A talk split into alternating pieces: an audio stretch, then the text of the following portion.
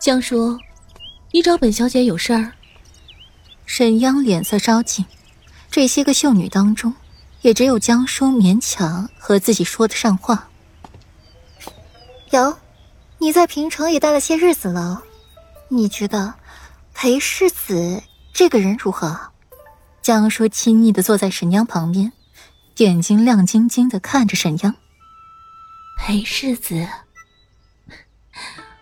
陌上人如玉，公子世无双，是适合挂在画中的仙人。你说裴世子如何？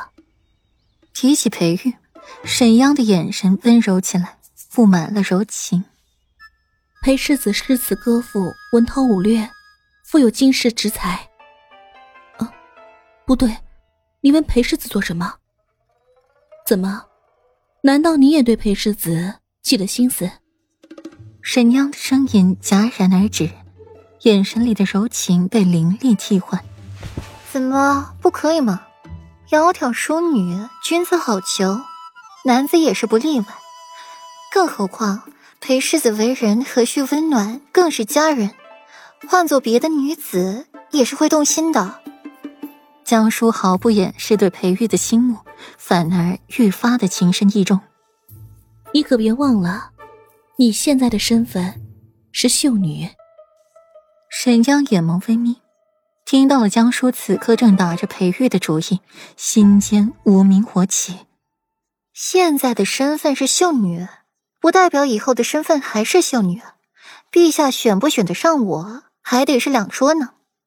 江叔眼眸发光，唇角扬起了一抹自信的笑容。沈小姐，祈愿你不会被选为宫妃。为什么？沈央不解。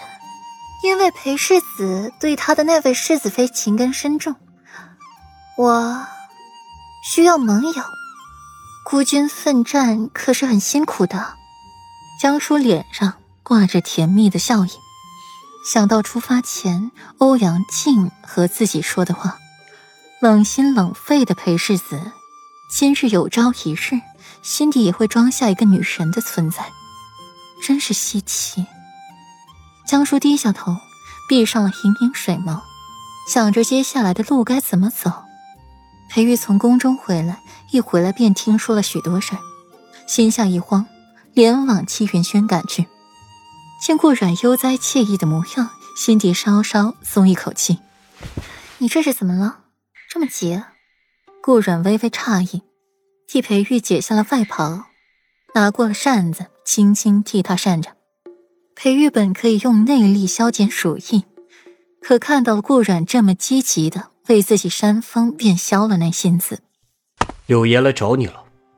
裴玉开门见山道，语气里满满的厌恶。柳岩，没事，一个柳岩而已，又不能把我怎么样。瞧你急的。顾然满心不解，这区区柳岩怎么就把裴玉给吓着了？裴玉不语，他倒不是惧怕柳岩，只是担心柳岩又和软软说一些不该说的话，比如顾云锦痴恋软软，或者是没有血缘关系，亦或是自己曾经拿软软的命去试探顾云锦是不是存有异心。毕竟这件事发生的时候，软软可是与自己闹了许久。如今关系缓和，裴玉是不再想和顾软闹不愉快了，也不想再一个人睡冷冰冰的书房了。软软，为夫是担心你。裴玉从顾软的手中夺过了扇子，替他扇了起来。顾软理所应当的享受着裴玉的服侍。明日柳国公夫人生辰，夫君，你说为妻该送什么礼好呢？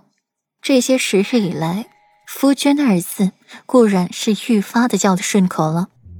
软软，你的注意力难道就不应该放一些在为夫身上吗？裴玉幽怨道，看着顾软的眼神炙热无比。从北城回来平城之后，忙的事太多，连裴玉都没有闲时和顾软好好亲热一下了。顾软脸颊微红，大抵知道他的意思。顾软又看看自己光洁的皓腕，墨眸里出现了几分挣扎。裴玉将这几分挣扎看在了眼里，直接起身抱起了顾然往床榻走。他就不该指望着小姑娘能主动一次。从前他想做便做了，现在却是要忍着。裴玉突如其来的动作吓坏了顾然，连忙伸手抱住了裴玉的脖子，脸埋在了裴玉怀里。